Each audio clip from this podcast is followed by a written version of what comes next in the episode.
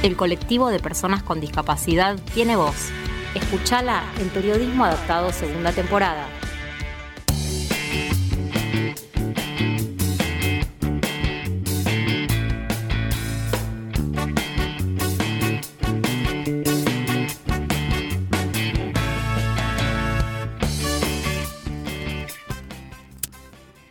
Hola, hola, hola, hola, muy buenas tardes. ¿Cómo están? Estamos arrancando una nueva edición de Periodismo Adaptado, segunda temporada, por aquí, eh, por el aire de Radio Power FM 103, 103.3. Ahí está, eh, habíamos arrancado un poco trabados, pero aquí estamos luego de dos semanas, sí, la semana pasada estuvimos ausentes, pero hoy, hoy volvimos a estar aquí para seguir hablando de discapacidad, para poner el tema en agenda, como se dice. Mi nombre es Franco Nieva y estamos acá, ¿eh? Junto a mi compañero Pablo Mendoza, eh, para hacerles compañía hasta las 20. ¿Cómo estás, Pablo? ¿Qué tal? Muy buenas tardes, querido Franco. Un gusto saludar, saludarte y saludar a toda la audiencia de Periodismo Adaptado, acá reencontrándonos, volviendo después de un periodo bastante largo que me ausenté, ¿no? Pero por problemas técnicos, la, gente sabía, nuestros oyentes saben, este, que ahí tuviste unos inconvenientes con micrófono, bueno, una racha tecnológica negativa, pero ya estás de vuelta. Totalmente. Así es, acá, con todas las ganas de, hacer el programa y, eh, informar un poco sobre todo lo que tiene que ver ¿no? con el colectivo de personas con discapacidad, como decimos siempre.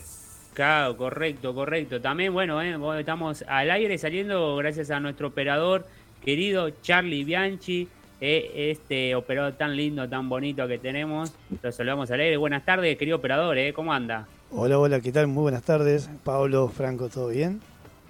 Muy bien, se puso colorado, me parece. Sí, usted es malo, ¿eh? Y sí, con tantos halagos hasta yo me pondría... Bueno, yo ya estoy acostumbrado, ¿no? Que la, gente, voy por la calle y me dice cómo estás, hermoso, lindo, pero... Pero bueno, quizás usted no está tan acostumbrado. No, no, no, yo no estoy acostumbrado, no. No, no. ¿Cómo, cómo, cómo está usted, querido operador? ¿Bien? Bien, por suerte ya eh, arrancando, obviamente, ya con la radio, y después... Eh, ya censado. Agradeciendo, sí, sí, ya, hemos, ya estamos censados. Quiero agradecer públicamente a Fernando Solita por hacer el aguante, también por hacer la operación técnica a ustedes hace dos semanas atrás. Así que bueno, acá estamos. ¿Ustedes ya fueron censados? Por acá, por la zona de Bursaco, de mi domicilio, pasaron alrededor de las 10, 11 de la mañana. No tomé bien el horario, pero fue antes de las 11 seguro, bastante tempranito. No sé por tu lado, Pablo. Eh, también, más o menos eh, en ese horario. Ah, bueno, bien. Bien, bien, bien. Por, por el lado de Loma de Zamora. Eh, ¿Ambos fueron así, lo hicieron por el censo digital? No. No, ¿vos, Pablo? no, yo no, no voy a ser políticamente correcto y voy a decir que no, no fui censado, voy a decir la, verdad. No quisiste recibir eh, al censista. Estaba ocupado, la realidad es que estaba ocupado y, y no estaba. Vos sabés que van a volver. Hoy decían por la tele que las casas de domicilio que no, no fueron atendidos eh, van a volver mañana o pasado mañana, ¿no? Porque, bueno, esa es la idea, que sigan tomando los datos. Así que, bueno, Igual eh, creo que tenés la posibilidad de hacerlo de forma digital, eso te ahorra un montón también, de tiempo más que nada. Claro, sí, lo que pasa es que bueno, la verdad que no, eh, es algo que no, no, no, no estaba, digamos, eh, con ganas de hacerlo previamente, de hacerlo por la web. sí. Bueno, claro. Está con otras cosas. Está bien, no, se entiende, se entiende. No, sí, mucha gente que la agarró capaz con muchas cosas y lo, y lo quiso dejar capaz para último tiempo, para último momento, mejor dicho, y después la web estaba colapsada, es como que no estaba saturada y no, no se podía ingresar al censo de forma digital, pero bueno, eh, oye, había un par de quejas también, bueno, de la, del colectivo de las personas con discapacidad, obviamente, nosotros no hacemos eco, porque bueno, había un poco, bueno, un poco bastante malestar, ¿sí? Porque bueno, a la hora de hacer el censo digital, de forma, no fue para nada accesible. No sé si usted, Charlie, lo quiso chusmear, quiso intentar hacerlo de forma digital. Exactamente, quise hacerlo, pero la verdad que no, no, no. No, era, nada, no era nada accesible, nada, nada. Para nada, para nada, sí, sí. Eh, las personas eh, con discapacidad visual este, tuvimos esa complicación que los lectores de pantalla no, no eran compatibles con la plataforma ¿no? del censo digital. eh, ese es un punto, ¿no? Charlie, vos seguramente coincidís conmigo, sí, claro. que no, fue para nada accesible y otro que, bueno, obviamente eh, las preguntas eh, para la información, obviamente cuando se hablaba de discapacidad, no eran las correctas, ¿no, Charlie? No, sí me preguntaron si había alguna persona con movilidad reducida o, con alguna discapacidad en una de las preguntas que me hicieron. Claro, pero no con tanta, eh, no, no andaron con, digamos, en tanta información, solamente esa sola, digamos. Es claro, esa sola, ¿era sí o no? Claro. O sea, no, no, no, no preguntaron de qué edad, si iba al colegio, si tenía certificado de ah, discapacidad. exactamente, claro, tal, cual. Eh, si te contaba con obra social, digamos, o sea, eso, esos datos mm, básicos, básicos, ¿no? Que tendría que preguntar más que nada para una persona con discapacidad. Si cuenta con una pensión eh, no contributiva y con un certificado único de discapacidad, eh, no aparecían en el censo. bueno, eh, la idea, sinceramente, era eh, hablar con alguien, sí, que nos cuente, un especialista, un abogado, en el día de hoy sobre este tema. Y ese tema, la verdad, habría que preguntar al INADIS, ¿no es cierto? Seguramente, sí, o, mismo al INDEC, ¿no? Al INDEC también, claro. Claro, ir con alguien que es responsable y que nos sepa explicar el por qué fue este modelo de censo, este diseño de censo, eh, y no se fijaron en estas eh, partes, ¿no? En, esta cuestión de, la parte de las personas con discapacidad, porque la verdad va a ser como un... El único número que, bueno, lo dijo, lo dice Galarraga siempre, ¿no? Fernando Galarraga, el director del Andis, que el único, digamos, dato cuantitativo que tiene la Agencia Nacional de Discapacidad para saber cuántas personas con discapacidad en Argentina hay es el certificado de una discapacidad. Pero bueno, el censo ya sería otro, otro dato más, pero bueno, parece que, que no, no les importó quizás este, andar en, tanto en la discapacidad a los, políticos en, este, en esta ocasión.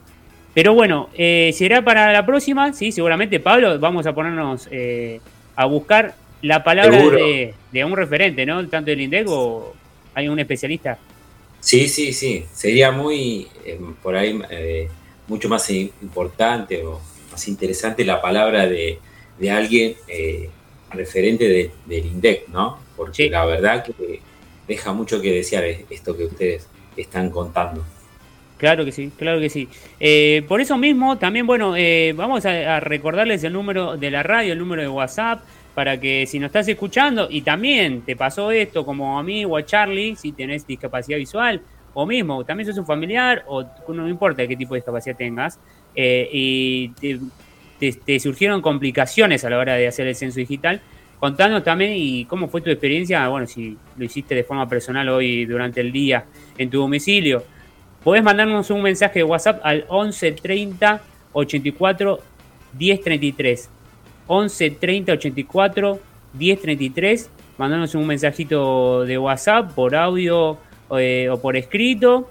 Eh, y nosotros lo vamos a estar acá compartiendo. Que bueno, es importante que, que hagamos que nos escuchemos entre todos y obviamente también nos escuchen, ¿no? Porque, bueno, la verdad, eh, se hace cada 10 años, o sea, si la hacemos vamos a hacerla bien, muchachos. Eh, no vamos a hacer las cosas por la mitad, ¿no, Pablo? O sea, si la hacemos vamos a hacerla bien. Tuvieron una década, ¿no? no, más de 10 años, porque agarró la pandemia y estamos en 2022, 12 años. 12 años, ¿no? 12 años. 12 años y para este, confeccionar un buen censo y bueno, que no se le escape nada, pero bueno, parece que se le escapó en esta, en esta ocasión. Eran 61 preguntas, si no tengo mal el dato. Sí, correcto, correcto. Correcto. Eh, pero bueno, eh, vamos, vamos a, ver si podemos conseguir para los próximos programas este, la palabra oficial de alguien del, del INDEC, que nos pueda contestar esta, esta duda.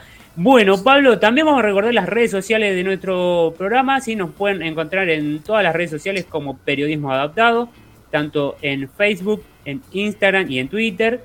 Y también, obviamente, tenemos nuestro canal de YouTube y en Spotify, que ahí vamos subiendo todo el contenido, los programas, entrevistas, todo lo, que vamos haciendo en nuestro canal, como decía, de YouTube y Spotify, que se llama también Periodismo Adaptado. Y nuestra página web, que ahí se concentra toda la información más detallada, es www.periodismoadaptado.ar. Bueno, los invitamos a que nos sigan. Queremos agradecer también, Pablo, antes que se nos escape eh, el programa, porque después hablamos tantas cosas, y no agradecemos que pasamos ya los, llegamos a los mil seguidores en Instagram. Así que es un lindo número. Así es. Para ser más preciso, sí, ojalá que se hayan sumado más en este momento, ¿no? Pero 1002 tengo. Bueno, bien, muchas gracias porque es un, es, un, ya estamos en otra categoría, digamos, en las redes sociales ya tenemos un, un ¿cómo se dice? Un K, ¿no? Se dice. Claro, un K. Un K, ya estamos, ya somos otra cosa, chicos, en Instagram, ¿eh? Así que bueno, le agradecemos no somos mucho. K, ¿eh? No confundir. No, no, no, no, no, no, por eso aclaré, en las redes sociales cuando ya pasás los mil, ya te dice un K, dos K, así, para, para simplificar. Así que no, no, no bajemos línea, por favor, no, no. Por favor, sí. No, no, vamos a hablar de, discapacidad y estamos hablando obviamente de redes sociales. Y así que bueno, por favor, síganos y, bueno, ayúdenos a compartir nuestro contenido para que podamos cada vez ser más en, bueno, en la familia de periodismo adaptado. Eh, hoy, Pablo, vamos a tener eh, también un programa muy cargado también de lleno de información y de entrevista, como siempre, porque ya en un ratito eh, vamos a tener un invitado de lujo, sí, vamos a hablar con una persona, ¿sí? quédate porque vas a conocer la historia ¿sí? de superación de un joven este, que la verdad le surgió la discapacidad desde muy pequeño, ¿sí? a, sus, a los siete años de vida, ¿sí? Eh, y bueno, la verdad que eh, fue un antes y un después, seguramente ahora él no va a estar contando ¿sí? cómo fue ese cambio de vida, eh, pero la verdad es una historia que inspira, ¿sí? es algo es algo que, da gusto escucharlo a él, ¿sí? porque te invita a seguir, a animarte, a no bajar los brazos. Y, la palabra de él es algo que, refleja que sí se puede, ¿no? Que, obviamente que son, son circunstancias que, los, que las distintas personas nos tocan vivir a la hora de hablar de discapacidad, pero que siempre hay una salida y que siempre con el apoyo de la familia, de los seres queridos, obviamente, con el apoyo de los médicos y demás, se puede seguir adelante. Así que ya en un ratito lo vamos a estar presentando, así que quédate. Eh, ya te vas a enterar de quién se trata. Y también vamos a hablar con quién, Pablo, contanos vos. Vamos a estar hablando con eh, una licenciada en letra, eh, editora de distintas editoriales. Ella se llama Alejandra Mirich. ¿sí? ella trabaja mucho con lo que tiene que ver con la lectura inclusiva para las personas con discapacidad. Así que bueno, vamos a tener una charla eh, muy enriquecedora con ellos. Muy bien, muy bien. Perfecto. También obviamente va a estar Luz Ríos Iribarne con su columna de literatura. Nos va a estar contando lo que dejó la Feria del Libro 2022 aquí en Buenos Aires. Hablando siempre obviamente en materia de discapacidad. Ay, me estuvo diciendo que hubo un montón de cosas bastante buenas, bastante piolas que, la va a querer compartir con nosotros, así que quédate también que en un rato también la vamos a, tener a luz. Y como siempre vamos a seguir compartiendo eh, buena música y data, ¿no? Data obviamente siempre de discapacidad. Eh, Pablo, hagamos una cosa, vamos a escuchar la primera canción de la tarde, si le parece, querido operador, y a la vuelta volvemos con mucha más información y Pablo nos va a estar contando eh, unas datas de fechas y obviamente relacionadas a la discapacidad que son importantes y la tenés que tener presente. Vamos a escuchar la primera canción de la tarde y ya seguimos. Quédate que estamos hasta la 20.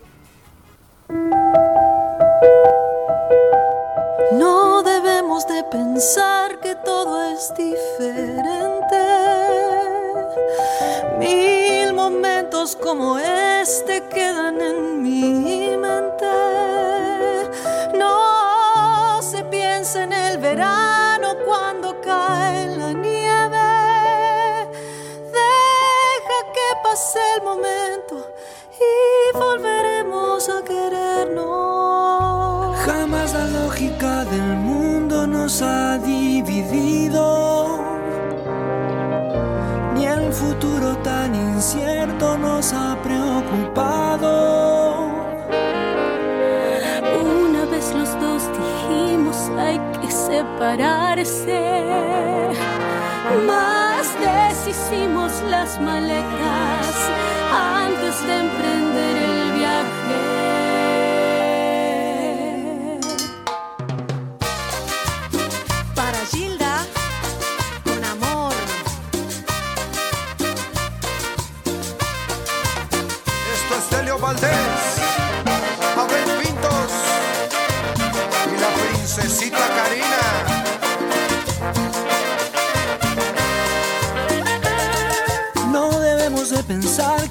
es diferente.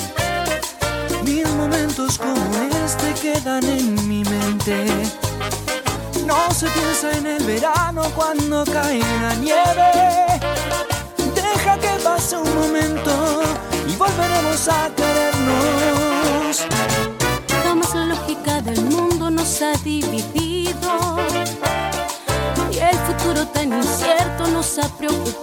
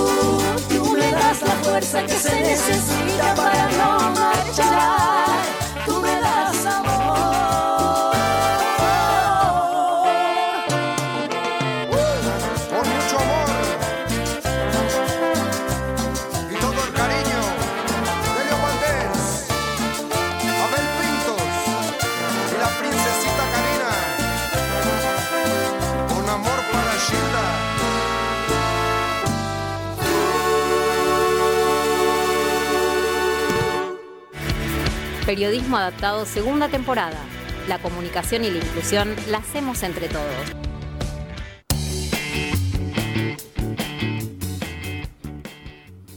Muy bien, continuamos aquí en Periodismo Adaptado. ¿Le gusta la cortina nueva, Pablo? Sí, sí, me gusta mucho, ¿eh? Está buena, ¿no? Sí, sí. Hay que, para, para renovar este, también un poco la artística aquí en la radio, ahí, aquí en, en Radio Power, ¿eh? nuestra segunda temporada. Eh, bueno, me, me alegro que le haya gustado. Eh, ahora vamos a recordar, ¿sí? Y vamos a tener en cuenta algunas fechas ah, nacionales e internacionales, ¿no? Siempre hablando de discapacidad, que hoy no, nos traes, Pablo. Así es, vamos a estar eh, recordando dos fechas eh, internacionales y una nacional, ¿sí? Sí. Vamos a comenzar eh, con la nacional, que fue en el día de ayer, martes 17 de mayo, ¿sí? Se conmemoró el Día Nacional de las Personas Electrodependientes.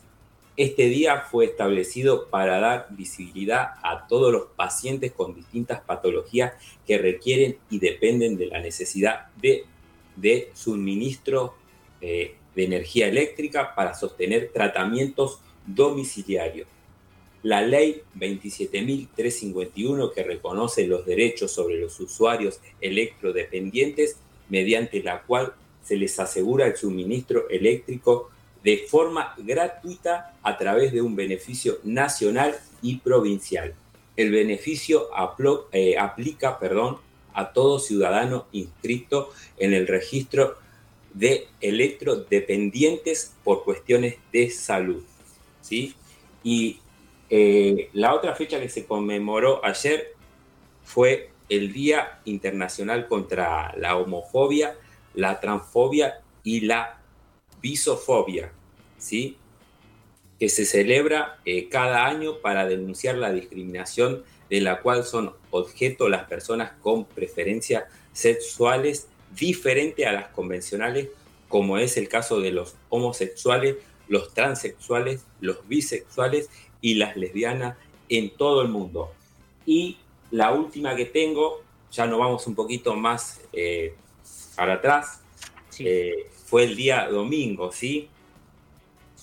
Eh, que se, como es, se conmemoró el día, ya le estoy diciendo, denme un segundo, me traspapeló acá. Es radio en vivo, este es radio en vivo. el Día Internacional del Síndrome de Ehlers-Danlos.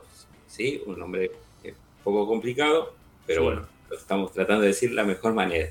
Cada 15 de mayo se celebra el Día Mundial del Síndrome de Ehlers-Danlos con la finalidad de visibilizar esta patología poco frecuente y de carácter hereditario es para sensibilizar a la población acerca de este síndrome, así como brindar solidaridad a los pacientes que la padecen y, sus, eh, a sus familiares. ¿sí?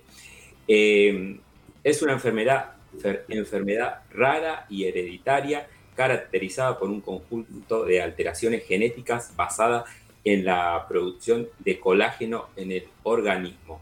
Ello genera fragilidad en los tejidos cognitivos con manifestaciones en la piel, hiperextensibilidad, articulaciones, hipermovilidad articular, vasos sanguíneos, huesos, tendones, ligamentos y otros órganos. Y vamos a decir eh, algunas, eh, algunos rasgos característicos, eh, característicos o síntomas que presentan este síndrome. ¿Sí? Uno es la flexibilidad extrema del cuerpo, afectando los mala, mala cicatrización de la piel, elevada fragilidad en los vasos sanguíneos, riesgo de desprendimiento de retina, mala absorción intestinal, dolor en las articulaciones y pie planos, entre otros. Perfecto. Si no me equivoco, esta patología, esta enfermedad, eh, la tiene el rapero eh, conocido aquí en Argentina, Matías Fernández Bursaco, creo que si no me equivoco, eh, creo que, tiene esta, esta patología. Que, bueno, ya también vamos a, convocarlo, a, este, representante también del colectivo de los artistas con discapacidad en Argentina, Matías Fernández Bursaco, que, bueno, también es muy interesante escuchar su palabra. Eh, muy bien, Pablo. Ahora este, también vamos a seguir hablando de discapacidad y de fechas importantes. ¿Por qué? Porque el próximo 25 de mayo es el último día, así que de la Agencia Nacional de Discapacidad este, dan tiempo, ¿sí? Para que cada uno de nosotros aportemos eh, nuestras experiencias, nuestras opiniones, nuestras ideas, para que entre todos, ¿sí? entre toda la familia de discapacidad de aquí de Argentina, podamos aportar para confeccionar lo que sería la nueva ley de discapacidad. Para eso vamos a recordar, ¿sí? Y escuchar el spot que comparte, ¿sí? La Andis, ¿sí? Dando un poco más información al respecto. Lo escuchamos si le parece. Participa de la nueva ley de discapacidad. La ANDIS convoca a integrantes de la sociedad civil, personas con discapacidad y todos los sectores clave a sumarse a esta iniciativa. Tus opiniones, propuestas y experiencias serán tenidas en cuenta para la confección de la nueva ley de discapacidad.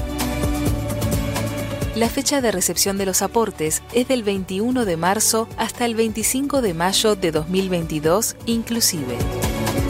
Para garantizar la accesibilidad en el procedimiento, podrás completar un formulario en argentina.gov.ar barra andis barra nueva guion del medio ley o enviarlo vía mail a la dirección nuevaley.andis.gov.ar. Además, el proceso de consulta federal contará también con audiencias públicas en las que podrás participar realizando una inscripción previa.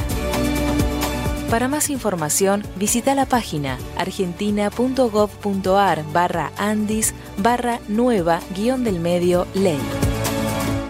Argentina Unida, Agencia Nacional de Discapacidad. Nueva Ley de Discapacidad. Muy bien, ¿eh? ahí está toda la información al respecto, ¿sí? Que nos brindaba la Agencia Nacional de Discapacidad. Y bueno, y de todas formas, este, pueden enviar un correo electrónico a nuevaley.andis.gov.ar nuevaley.andis.gov.ar bueno, y ahí pueden solicitar más información o bueno, mismo en la página eh, web oficial ¿sí? de la Agencia Nacional de Discapacidad.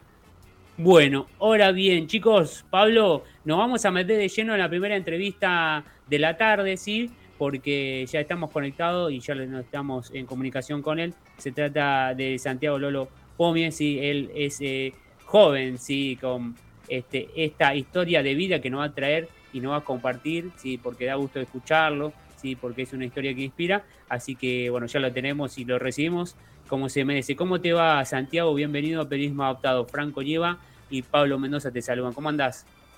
¿Cómo andan? ¿Todo bien? Todo tranquilo. ¿Cómo, andás vos? ¿Cómo viene esa tarde, Santiago? ¿Dónde te encontrás actualmente? Ahora estoy en mi casa. Sí. Eh, en la cama descansando un rato. Pero todo bien, por suerte todo tranquilo. ¿Cómo, cómo, eh, no sé si estuviste escuchando lo que veníamos hablando? Bueno, hoy es el día, fue el día del censo, ¿sí? Queríamos saber también, ya que estamos hablando con vos, cómo lo viviste, si lo, tu familia lo pudieron completar de forma digital, lo hicieron de forma eh, eh, presencial, ¿sí? y cómo, cómo, si te enteraste estas, ¿no? Esta malestar que había de parte del colectivo de las personas con discapacidad y que, bueno, la verdad no, no, no estaban las preguntas necesarias y correctas para tener la información ¿no? este, que se requiere para saber cuántas personas con discapacidad hay en Argentina. No sé cómo, cómo lo viviste, si estás al tanto de algo vos, si chumeaste algo el censo. Claro, sí, yo lo, hice hoy de manera presencial, digamos. Sí. Vino una censista a la puerta de mi casa. Y sí, noté que las preguntas no están muy bien hechas. Podría haber algo más, digamos, particular de cada uno. ¿Qué te preguntaron, ¿qué te preguntaron a vos en particular, eh, obviamente relacionado a la discapacidad? ¿Te preguntaron algo?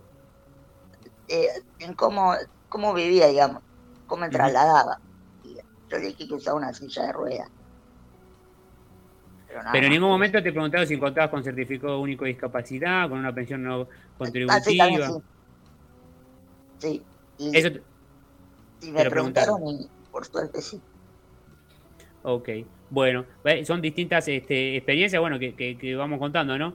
Eh, hay, gente que, no, que dice que no, no fue consultado eh, por estas preguntas, pero bueno, en tu caso sí, Santiago. Em, bueno, y contanos de, eh, de, dónde sos, contanos un poco para empezar a conocerte, cuántos años tenés y obviamente ya nos vamos a, meter de lleno en tu historia.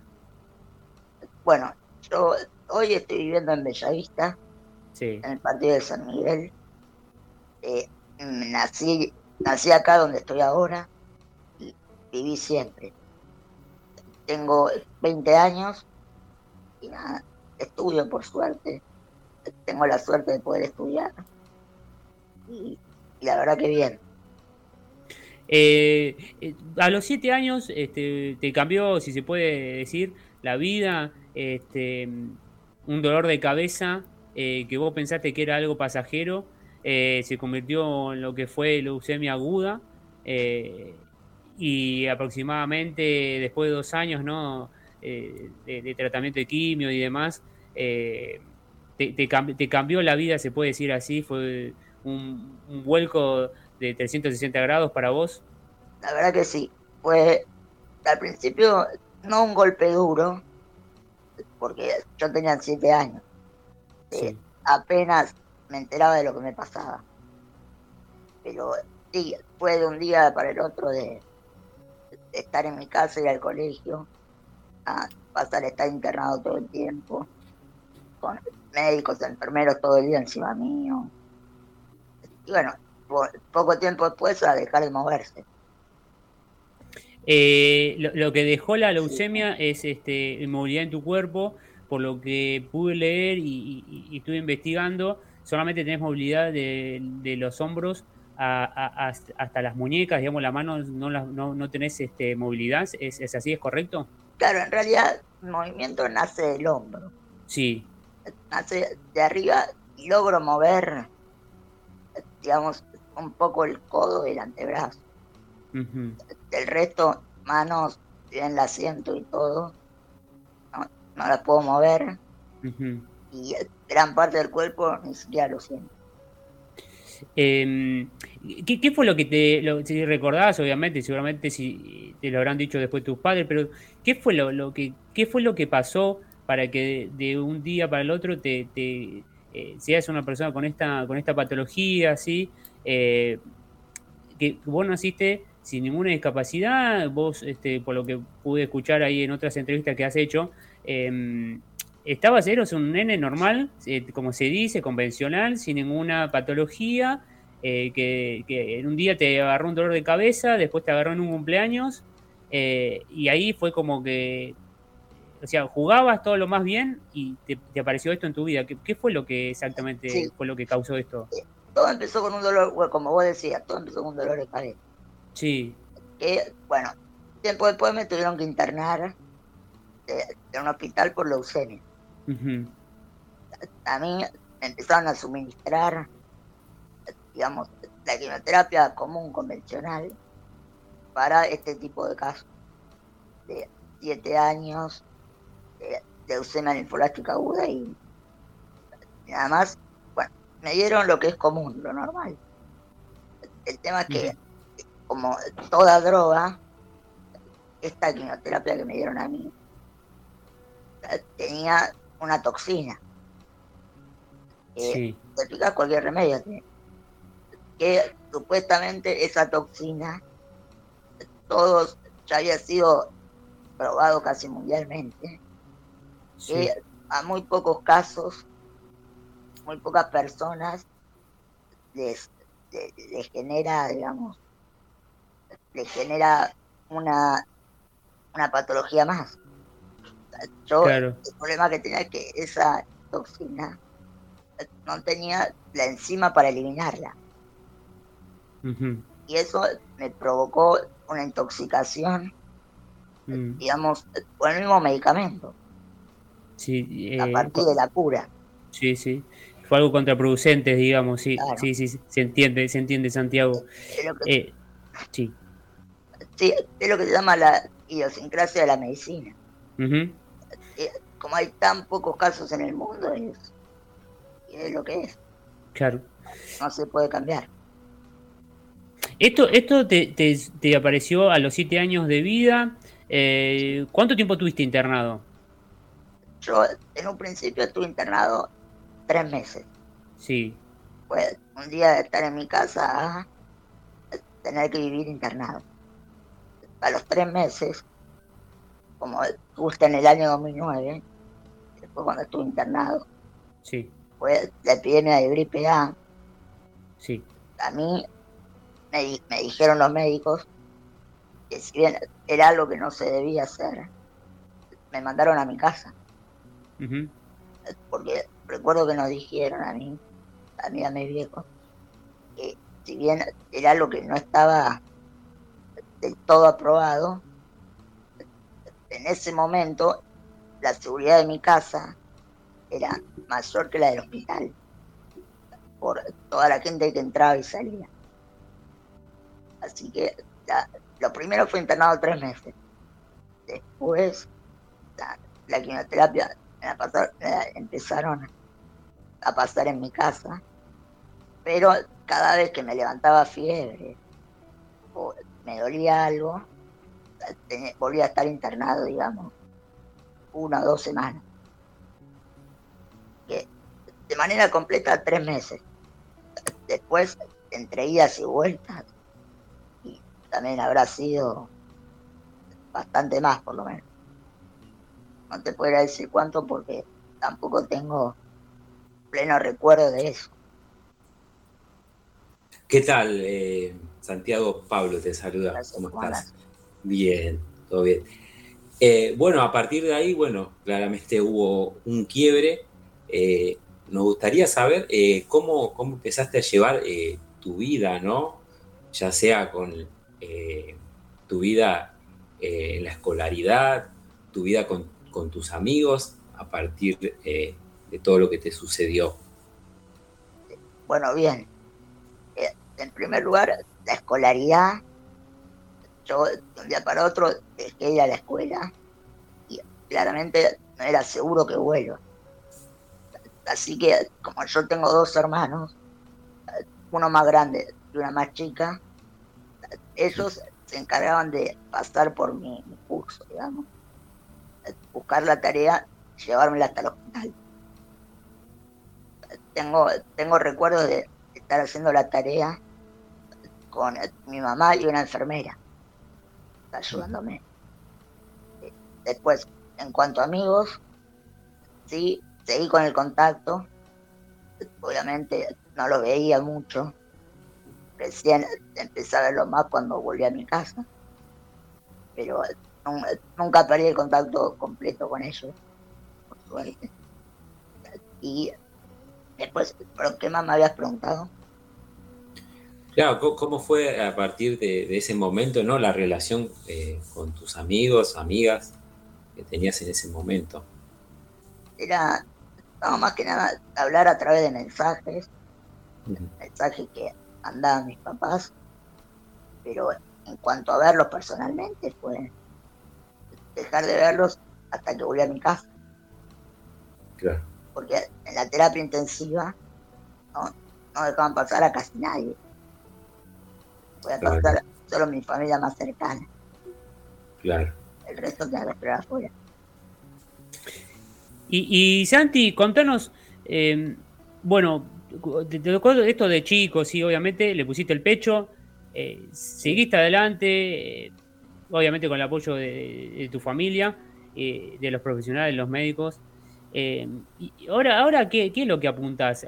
qué, qué, qué aspiras ahora para, para tu futuro? Hoy en día aspiro. bueno, primero estoy estudiando periodismo deportivo.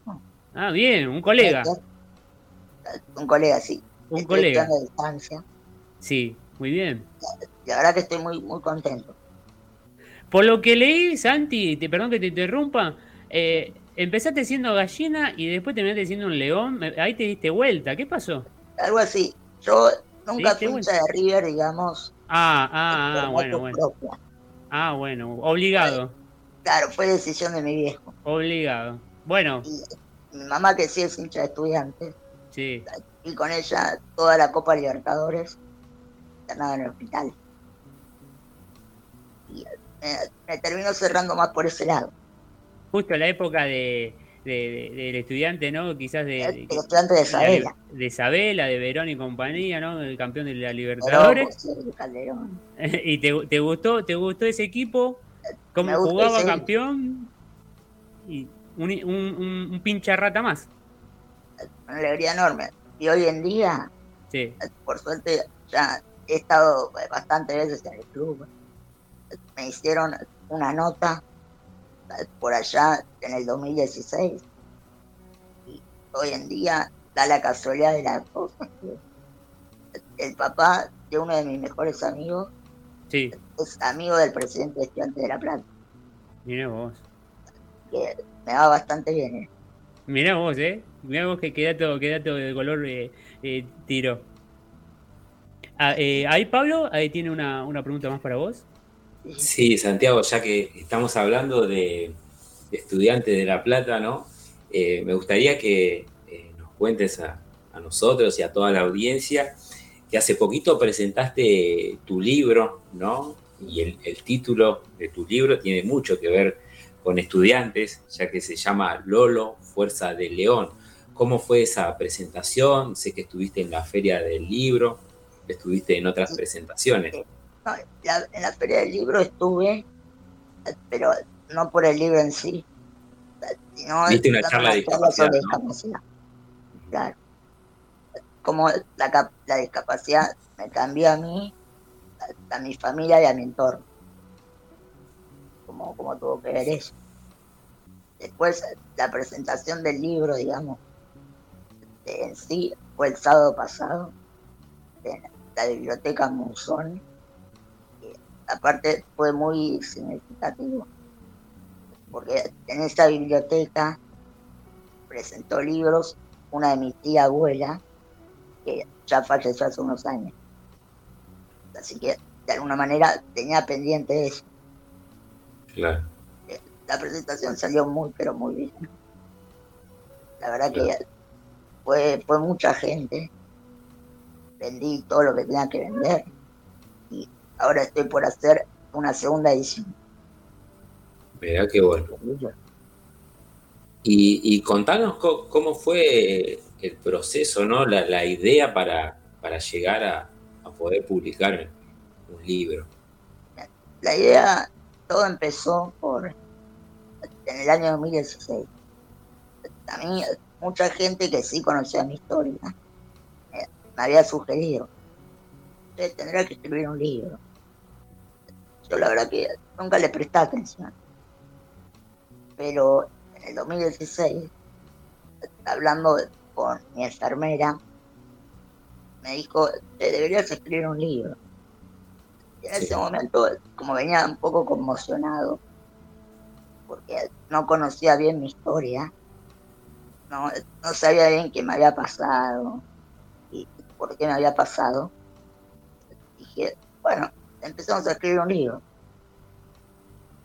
Y ahí empezó todo el rejunte de datos desde el día que nací, el día que me enfermé, bueno, qué pasó dentro del hospital, qué, tuvo que ver todo eso.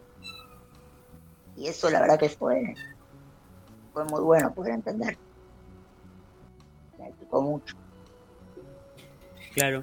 Estamos hablando en vivo, sí, con Santiago Lolo Gómez, sí, este joven de Bella Vista, sí, de, 20 años, que bueno, está contando, compartiendo aquí con todos nosotros en periodismo adaptado, este, su historia de vida, sí, la verdad, una historia que inspira y bueno, a, seguir, sí, como, como lo demuestra él. Em, Santi, ¿qué, ¿qué, mensaje le podemos dar a, aquellos, aquellas personas así que, nos están escuchando, eh, que te están escuchando, mejor dicho, a vos, eh, y quizás tienen, eh, les surgió en su vida, quizás muy recientemente, si se quiere, alguna complicación, algo en relación con la discapacidad, y, bueno, los tienen ahí un poco, si se quiere, tristes, ¿no? Un poco deprimidos porque, bueno, les pareció la discapacidad que es algo que uno no tiene previsto, pero bueno, hay que ponerle el pecho como hiciste vos y seguir adelante, ¿no? Claro, yo lo que le puedo decir es primero que esto no es que uno no se lo espera, sino que nadie se lo espera. Claro. Y probablemente tampoco tenga que pensar qué hice para merecerlo. Claro. Que no tenés que hacer nada. A veces te toca y te toca. De, mala suerte. Pero siempre, siempre hay que seguir adelante. Yo lo que siempre digo es que el libro no, no es la prueba de lo que me pasó. Es la prueba de cómo sobreviví a todo eso. Claro. Y aparte, siempre, siempre se puede estar peor, siempre. Yo pasé por muchas cosas. Tuve un derrame cerebral. Estuve cerca de morirme varias veces. No solo por, por complicación de la enfermedad, sino por errores médicos. Estuvieron muy cerca.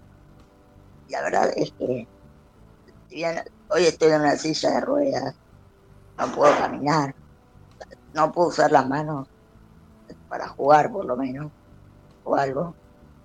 Pero la realidad es que puedo respirar.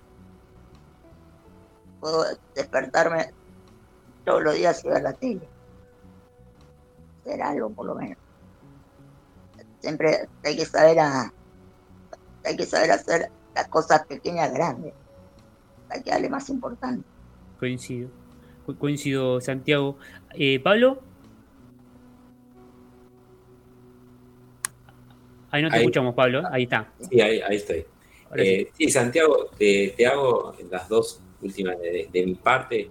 Eh, relacionado, contaste que estás estudiando periodismo adaptado. Eh, deportivo. Eh, perdón, periodismo deportivo. Sí, correcto. Eh, bueno, me gustaría saber cuál, es, cuál es tu sueño, ¿no? dentro del periodismo deportivo. Bien, yo creo que dentro del periodismo deportivo lo que más me gustaría poder hacer es primero recibirme y aparte poder lograr trabajar en, una cadena referente al medio. Poder desempeñarme todo lo que sé de fútbol y otros deportes, usarlo, pero para vivir. Ya sea tele, radio, lo que sea, de poder ganarme la vida con, lo que me gusta. Claro. Ya estuviste haciendo eh, colaboración, una colaboración, ¿no? En una radio. He dado colaboración en una radio local, en Tortuguitas. Todos los viernes hago una columna deportiva. Claro, sí, sí. Hablo de deporte nacional más que nada. Perfecto. Y la última que te quiero hacer, eh, volviendo nuevamente eh, a tu biografía, a tu, a tu libro, es para que la, la gente sepa, ¿no? Eh, ¿Dónde lo, se lo puede comprar o dónde se lo puede conseguir el libro? actualmente me lo están pidiendo bastante, por suerte, pero se me acabaron las ediciones, se me acabaron las copias. Ahora, en estos días, voy a mandar a hacer más, pero todavía no está, digamos, en una librería. Perfecto. Los libros los distribuyo yo. Eh, yo seguramente responda a todos los mensajes que me manden por Instagram. Ahí está. ¿Cómo, se puede comunicar con vos la gente, Santiago, si quiere, quiere conseguir tu libro? ¿Dónde te escribe? Eh, Lolo Pomies. Hay que fijarse bien porque Lolo Pomies es mi, digamos, mi identificación en Instagram. Sí. Pero también hay otra que se llama Pomies Lolo. esa es una cuenta vieja que la verdad no puedo borrar. Pero, el, Lolo Pomies, en la foto estoy con mi hermana. Perfecto. Lolo Pomies, ahí en Instagram, le escriben a, Santi y este eh, consultan con él cómo puede hacer para eh, obtener el libro, ¿no? Em, ahí yo cuando tenga más ya lo voy a estar subiendo. Perfecto, perfecto. Eh, de, decirnos, para si aprovechamos el aire es tuyo, Santiago, em, te podemos ayudar, nuestros oyentes, nosotros de aquí pedimos adaptado, te podemos eh, ayudar de alguna manera, necesitas de algún apoyo, algo, digamos, para que alguien que nos esté escuchando quiera colaborar con vos, em, ¿necesitas de, alguna ayuda en particular? Yo, por suerte, en cuanto a apoyo y esas cosas, sí. tengo a mi familia que me ayuda bastante bueno, creo que no fuese por eso no estaría donde estoy. No, tengo dudas sobre eso. Después, en cuanto a apoyo, sí. Es poder llegar a distribuir esta historia. Llegarla, hacerla llegar a algún lado. Es una historia interesante. Sí. Poco común la enfermedad, todo lo que sucedió. Y, y aparte, a más de uno le puede servir. Claro. Eh, tenemos un audio que, que, llegó a la arriba para vos, Santi. A ver, le, pedimos a nuestro operador que. Hola, soy Mechi. Santi, quería nada, mandarte un abrazo de luz inmenso, agradecerte por, por lo que estás diciendo, ¿no? Esto de saber ver las pequeñas cosas que nos hacen fuertes y tomarnos de esas cosas y salir adelante. Te mando un abrazo de luz, éxito. Vamos por esa segunda y por una tercera edición y, ¿por qué no?, por un próximo libro. Primero, Mechi, muchas gracias. Me alegro que la historia te haya llegado, que te sirva, te venga bien. Y sí, vamos por más ediciones. Y ¿qué te dice? Capaz que un segundo libro también sí, ¿Por qué no? Seguramente, seguramente, eh, Santiago, seguramente. Em, queremos agradecerte, estamos muy contentos de, que aceptaste la entrevista, que, contaste aquí en Periodismo toda tu historia, Santiago. Em, sabemos que, bueno, tenés actividades, eh, te deseamos de verdad el mayor de, los éxitos. Eh, vamos a tener un colega más seguramente. Eh, siempre, y obviamente, ¿el deporte adaptado y paralímpico lo seguís también, eh, Santi? Sí, sigo prácticamente todo tipo de deporte. Muy bien. Todos los deportes y en todas sus variantes, digamos. Claro, perfecto. Perfecto. Ah, ¿me dejas eh, dale. hacerle la última? Dale, dale. Eh, ¿te, gusta el rock, no? ¿Es así? Así es. Bueno, contame la, experiencia de ir a ver a, Metallica hace muy poquito. Eh, la verdad que el recital de Metallica fue, algo impresionante. No solo desde el sonido y, lo que fue el show visual, sino que también era algo que tenía pendiente hace ya, bueno, dos años, que fue cuando se suspendió el recital por primera vez. Claro. Pero fue, fue hermoso. La verdad que toda la banda también eh, interactuaba mucho con el público. Además, hasta el baterista agradeció a todas las personas por, haber esperado estos dos años. Claro. Estos dos años de pandemia. Lars Ulrich. Lars Ulrich, el danés. Y, la verdad que fue, algo genial. Y el tema de, de la accesibilidad, ¿cómo fue? ¿Fue todo bien? Fue, ser? Fue, bueno, porque, bueno, entrar al, al, al campo de polo, la verdad que no es muy difícil. Y aparte, había una plataforma para los discapacitados. Eh, si bien estaba lejos del escenario, por, las pantallas que había, se veía como si estuviese casi al lado. Claro. Eh, bueno, eh, eh, ah, la verdad que experiencia, me parece que esa, esa, experiencia no te la vas a dar nunca. otra, la, la, última, ya te, te, pedimos, Santi, y te agradecemos por tu. problema, sí. Te, agradecemos por tu tiempo. ¿No te quisiste sacar la camiseta cuando fuiste al Monumental? ¿No te quisiste sacar la camiseta del pincha? Así es. ¿Y te, volviste a tu casa? Sí. Gracias a un padrino que conocí a alguien de la seguridad del Monumental. Sí. Fui, me firmaron la camiseta a todos los jugadores. Sí.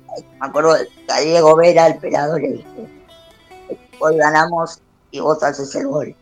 Viruta Vera. Viruta Vera, sí. Claro, sí. Después salí, salí por la manga.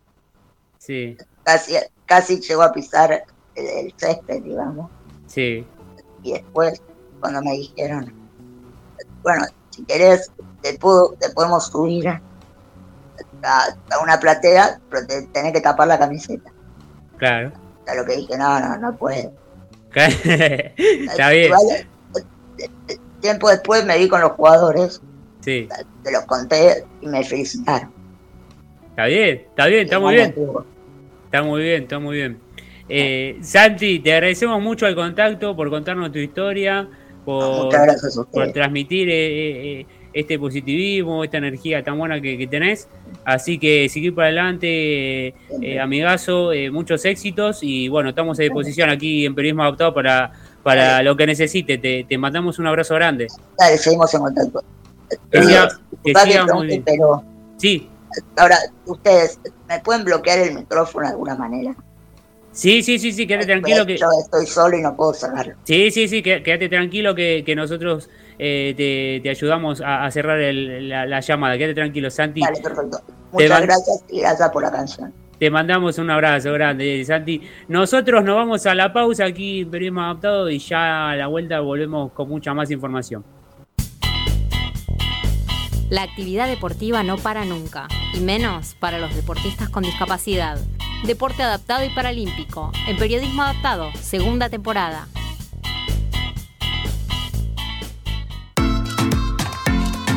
Bueno, bueno, continuamos con más periodismo adaptado, siendo las 19 y un minuto. Y vamos a comenzar, después de, un tiempo, bueno, que me ausenté, ¿no? Vuelven los deportes, eh, el resumen deportivo, mejor dicho, de periodismo adaptado. Y bueno, Franco y a toda la audiencia le voy a empezar a, comentar. La primera noticia tiene que ver con el paraciclismo, ¿sí? El tándem Maximiliano Gómez-Sebastián Tolosa se colgó la medalla de bronce en Alemania. El tándem masculino de Gómez y Tolosa conquistó un nuevo logro en el plano internacional. El dúo argentino finalizó en la tercera posición de la carrera de ruta de la Copa del Mundo en el SACT en Alemania y se llevó la presea de bronce. Los ciclistas argentinos eh, alcanzaron un tiempo de 2 horas 20 minutos en los 96.2 eh, kilómetros que tuvo la prueba. De esta forma se sumaron a Mariela Delgado, quien fue medalla plateada en la prueba del, de pelotón de la clase C5. La segunda noticia tiene que ver con tenis adaptado junior. Benjamín Viaña se llevó toda la gloria en Turquía y Gonzalo Lazarte terminó subcampeón. Ya pasada la Copa del Mundo en Portugal, parte del combinado de tenis viajó a Turquía para dos torneos importantes en la ciudad de eh, Antalya. El primero finalizó este domingo y tuvo a un campeón argentino. Benjamín Viaña logró el cuadro de junior. También eh, Gonzalo Lazarte culminó como subcampeón. Por otro lado, Ezequiel Casco llegó hasta semifinales del cuadro principal masculino, donde perdió frente al coreano Hon Won In por 7-5 y 6-1. Eh, por otro lado, Guillermo Camuso, otro de los representantes argentinos, quedó eliminado en primera ronda. Sin embargo, alcanzó las semifinales en el cuadro de consolación.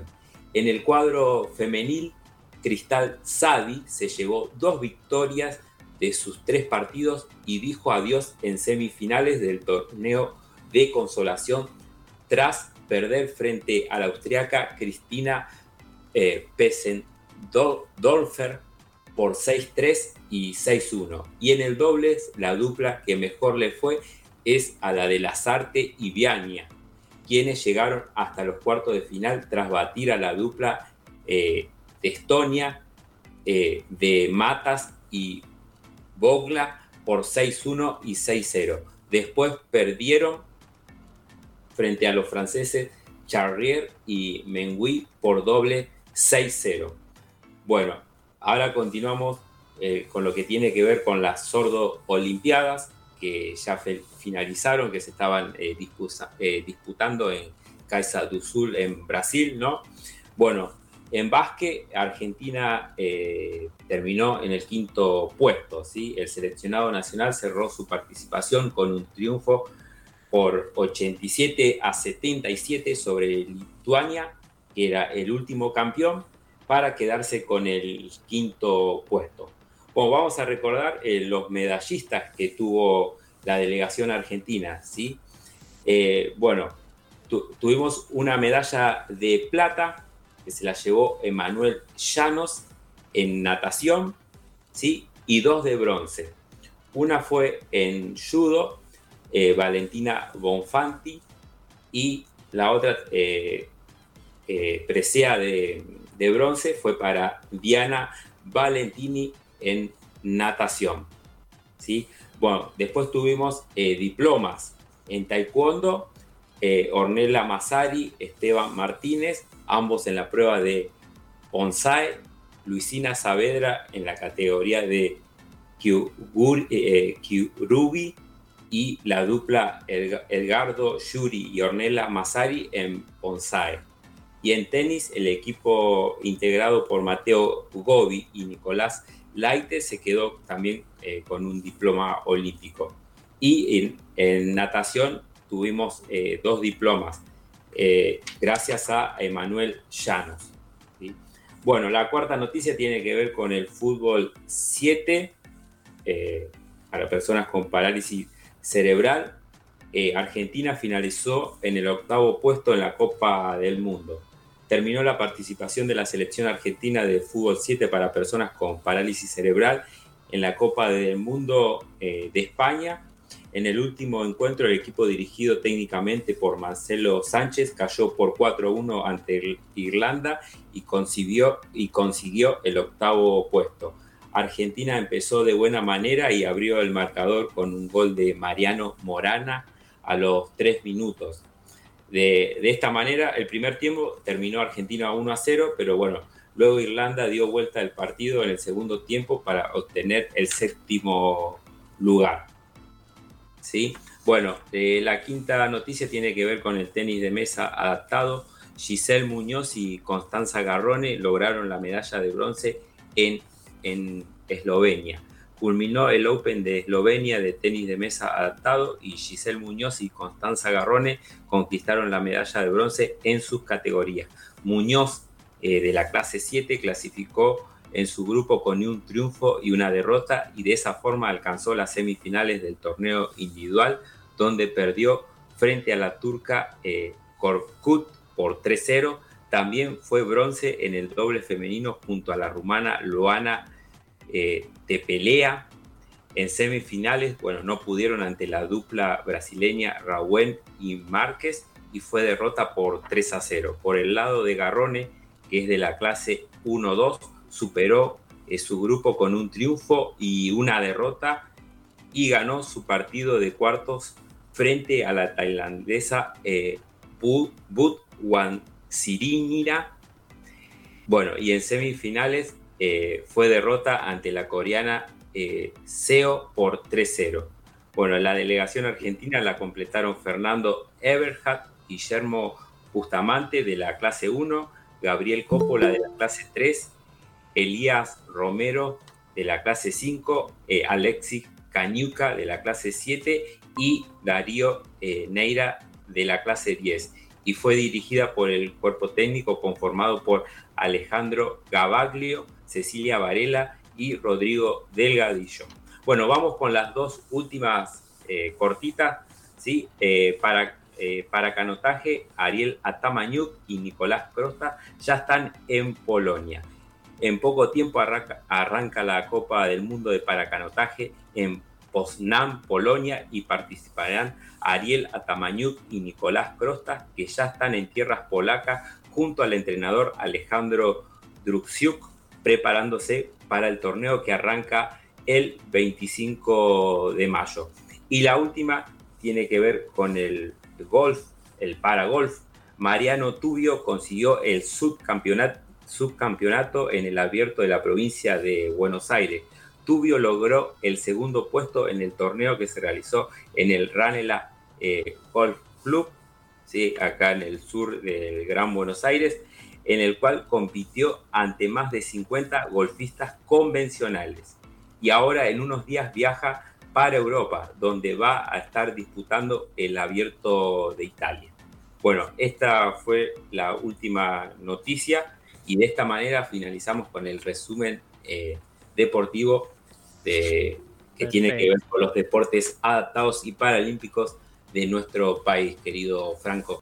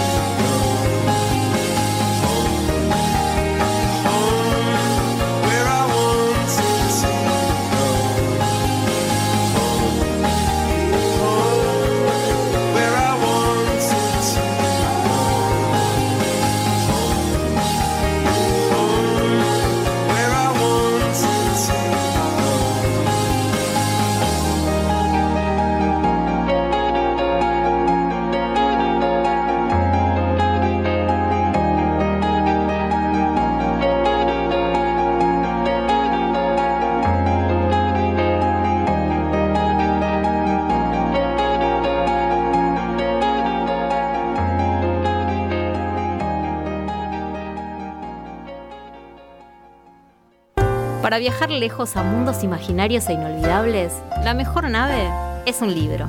Literatura. En periodismo adaptado, segunda temporada.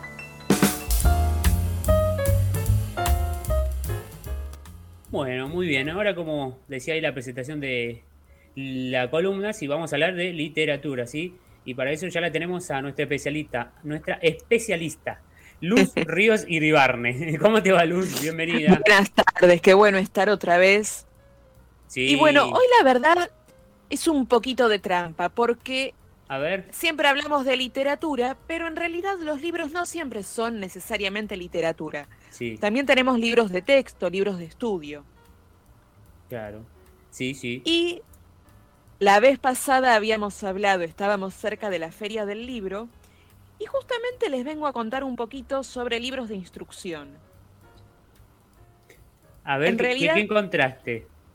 Empiezo haciéndome cargo, les había dicho que había visto que iban a estar tiflolibros, tiflonexos. Sí. Pero estuvieron en el stand de la literatura unos días y fueron unos días que yo me tuve que guardar por una gripe que me pegó bastante. Se entiende, se entiende. Así que no llegué a visitarlos, pero fui otro día y me encontré primero con un stand dedicado a personas con discapacidad y diversidad funcional, estaba explicado así, y bueno, contaban que tienen Libros con algunas facilidades, por ejemplo, para personas con disminución visual, o también la facilidad de algunos audiolibros para personas con discapacidad visual que no los puedan leer. También para personas con una disminución en la audición, algunas, algunas ayudas o facilidades. Y después me llamó la atención que tenía su propio stand la Editorial Nacional de Braille y Libro Parlante ellos funcionan no solo como una editorial, sino como una asociación, que se dedican concretamente a, una, hacer adaptación y transcripción al sistema braille de materiales didácticos como manuales, textos escolares de enseñanza, ya sea a nivel inicial, media o universitarios, gráficos, tablas periódicas, mapas y calendarios. Está pensado para personas con discapacidad visual, para formadores de formadores o a instituciones que precisan contar con textos en sistema braille o, o audioparlante. Y contaban que trabajan a nivel nacional. Son una asociación que recibe solicitudes de todo el país y se dedican, bueno, como les decía, a la transcripción y la, la adaptación de estos textos. Como curiosidad vi también que ahí mismo estaban con una, con una máquina de escribir de seis teclas para poder escribir directamente en el momento con el sistema braille. Las máquinas Perkins, ¿no? Como se conoce, la máquina de braille. Mirá vos, mirá vos, qué, interesante. E, esas máquinas, este, entre paréntesis, valen un dineral ¿eh? actualmente. No tengo el número, pero lamentablemente acá en Argentina, como todo de, que se ha exportado, vale en paso, lo pasamos de dólar a pesos, es mucha plata. Sí, sí, estuve mirando y está en un numerito interesante. Sí, sí, sí, sí, Lamentablemente. Aunque bueno, funciona más que nada en organizaciones, que bueno, en este caso depende, a ver, para decirlo bien, es del Ministerio de Desarrollo Social. Y bueno, van subvencionando al menos la, compra de los materiales necesarios. Para solicitar algunos textos hay que inscribirse y esto es como fotocopia de DNI, fotocopia del certificado de discapacidad, certificado de domicilio y para organizaciones y entidades privadas deben presentar nota de solicitud al responsable de la institución donde se exprese la necesidad de contar, de contar con este material. Ahí Charlie nos pasa el dato de que están entre 2.000 y 3.000 dólares. Epa, yo había visto quizás alguna usada que estaba un poquitito menos, pero bueno, sigue siendo cara. Sí, verdaderamente. Es, plata igual, sí, claro que sí. Y contaban que también, teniendo presente que es para todo el país, Se puede presentar la, documentación personalmente en Hipólito Irigoyen 2850 en la ciudad de Buenos Aires, pero también se puede hacer por correo, por correo electrónico a editorabraille.cenaf.gov.ar. Luego hay que aguardar la transcripción por parte de la editora de los textos y luego se recibe o retira el material por donde corresponda. Esto insistimos, ya hay en realidad unos cuantos libros pasados a braille, pero la verdad es que todos los años y continuamente están saliendo nuevos libros de texto, entonces esta organización se encarga de, reunirlos y poder transcribirlos para facilitar la, difusión de los materiales. Aclaramos, naturalmente no todas las personas con discapacidad visual pueden leer braille siempre recordamos que la discapacidad visual, hay personas que nacen con alguna discapacidad visual, pero otros lo desarrollan con el tiempo. Yo, por ejemplo, conozco una amiga, tiene retinosis pigmentaria y ya de adulta empezó a tener una disminución visual y ella todavía no aprendió el sistema braille. Entonces, en estos casos, están los, los audiolibros o el libro parlante, como le dicen en la asociación, pero también es una forma de ir conociendo el sistema. Muchas veces se ve, hay bibliotecas que de hecho tienen los libros en sistema braille, pero a la vez el libro parlante, el audiolibro, para poder ir siguiendo la lectura en braille mientras se va escuchando. Y de esta forma también se facilita la comprensión de este, de este alfabeto.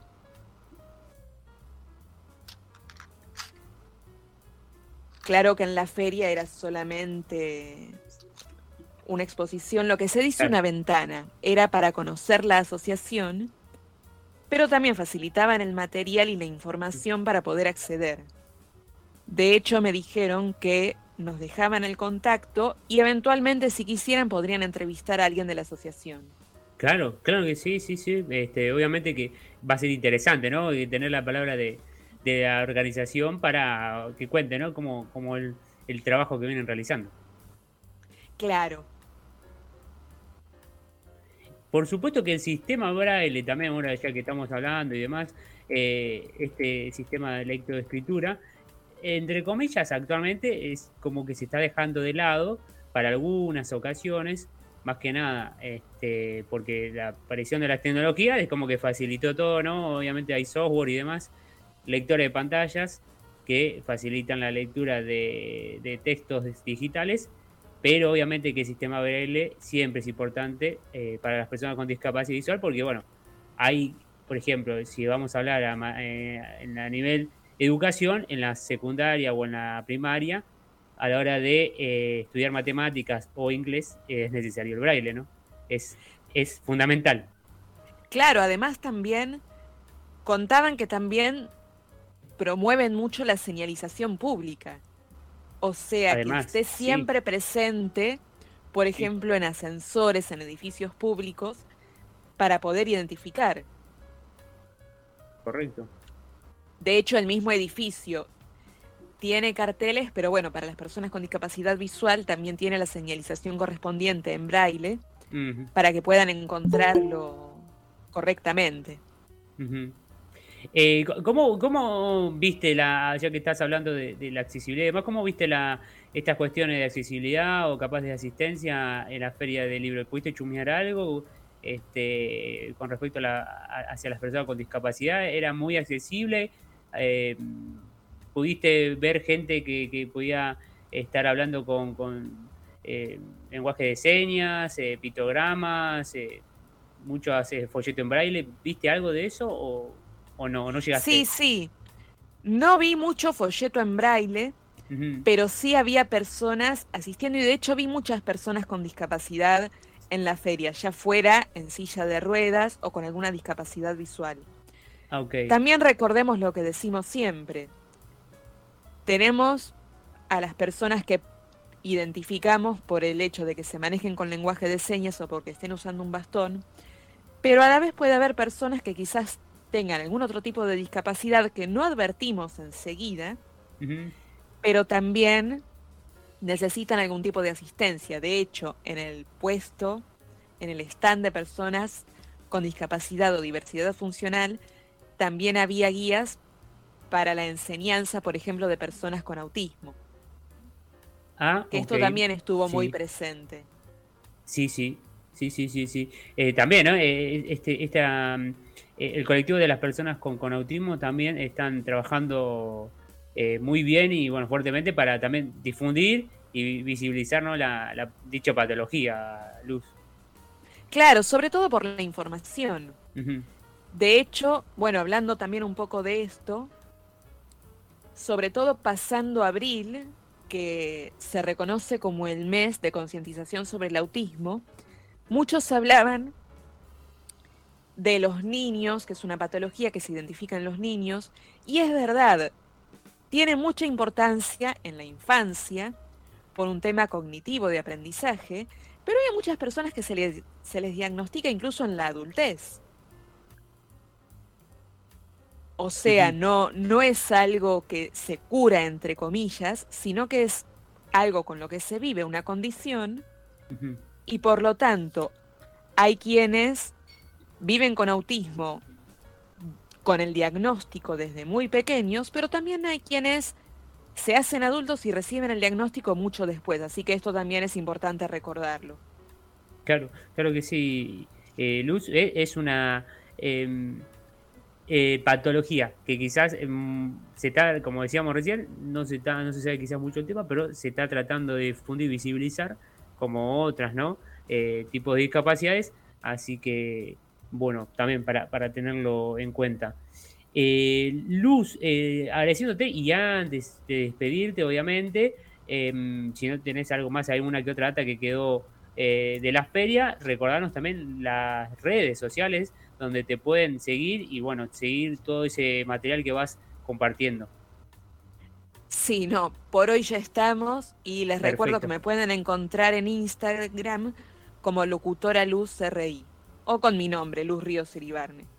Perfecto, perfecto, Luz. Como siempre, muy interesante, muy completa este, la columna de literatura, hoy trayéndonos información sobre la Feria del Libro. Así que bueno, para aquellos que se la perdieron, no pudieron ir, eh, bueno, acá Luz comentó un poco cuál fue su experiencia y su este, visita, eh, en este caso en la Feria del Libro aquí en Buenos Aires. Luz, eh, te agradecemos mucho, te mandamos un abrazo grande y bueno, que termines linda la tarde. Muchas gracias y ustedes también, que tengan una buena tarde. Gracias, Luz. Hasta la próxima. Hasta la próxima. Nosotros vamos a escuchar la siguiente canción, sí, un poco más de música aquí en Periodismo Adaptado y quédate que estamos hasta las 20, ya volvemos.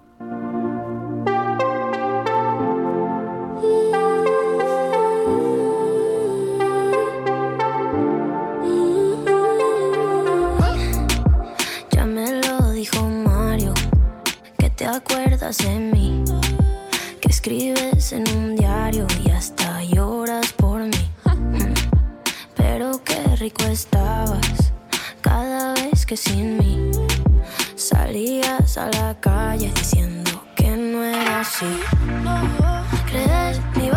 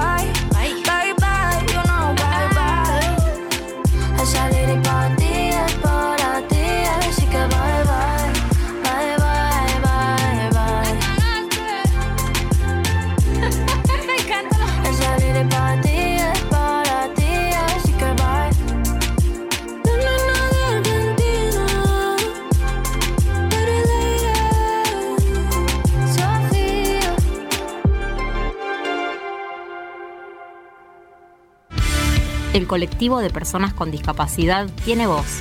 Escuchala en Periodismo Adaptado segunda temporada.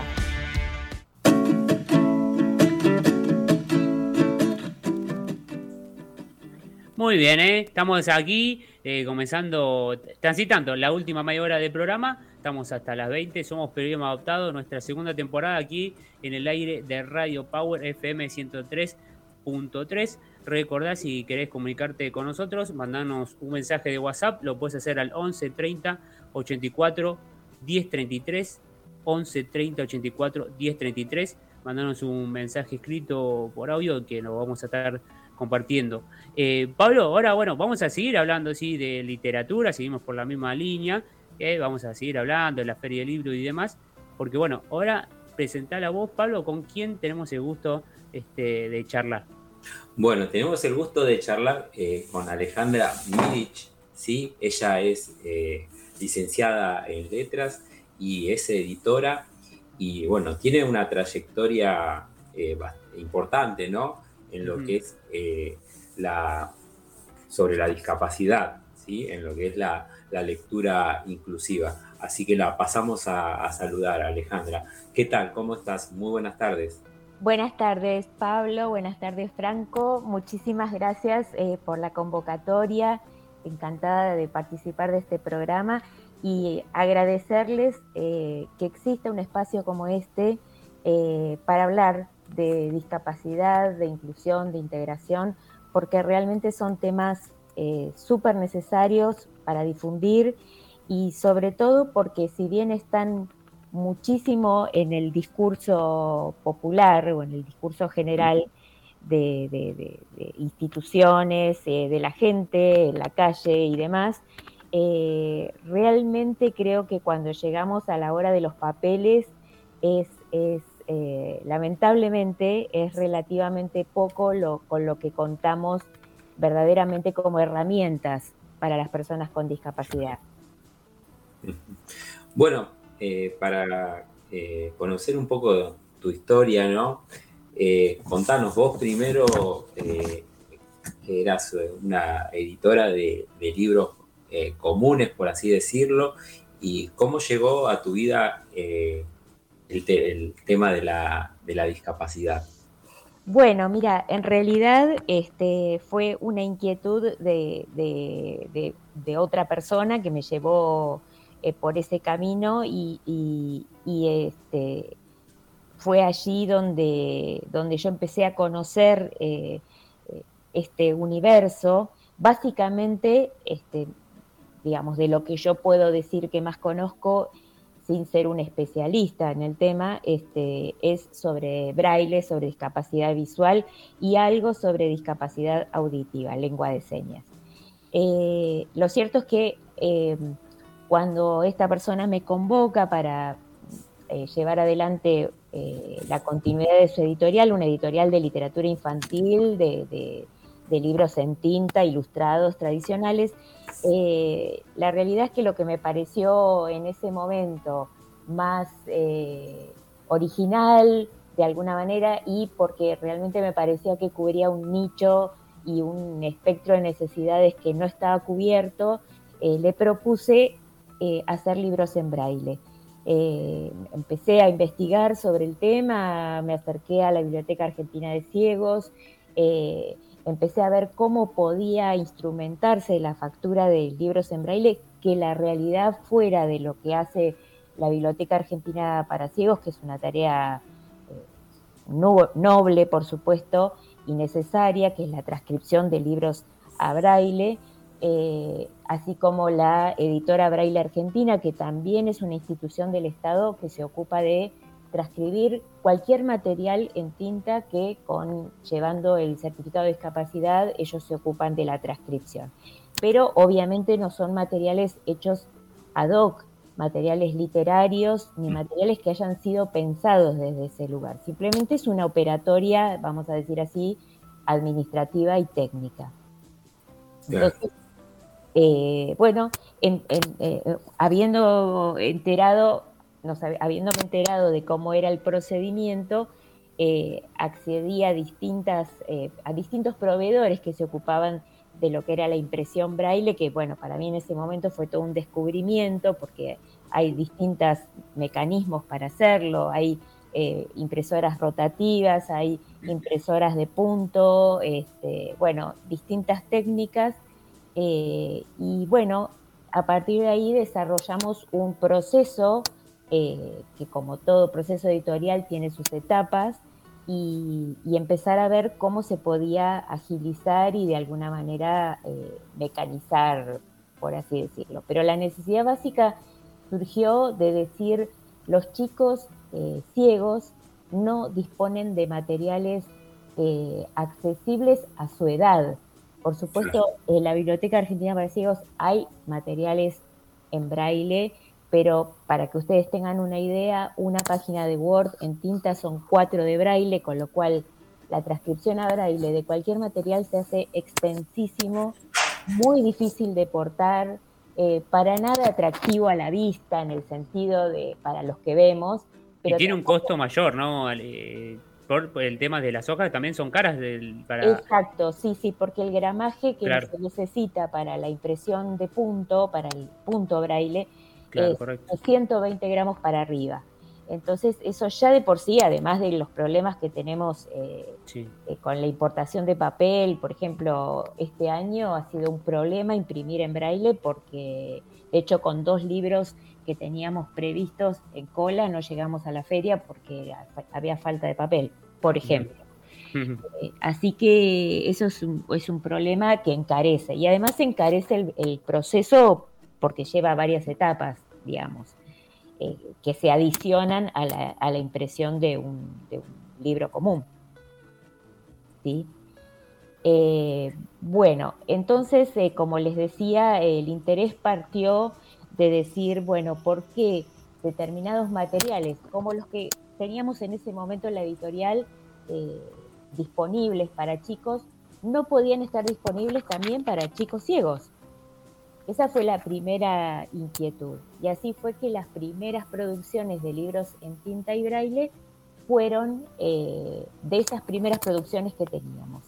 Eh, las primeras versiones que hicimos fueron de libros eh, que dentro de la colección se llaman para lectores ya alfabetizados en braille, es decir, no para primeros lectores, por lo que el braille era es un braille abigarrado, digamos, con, con, lo que se llama interpuntos, es decir, está impreso en ambas fases de las, de las páginas.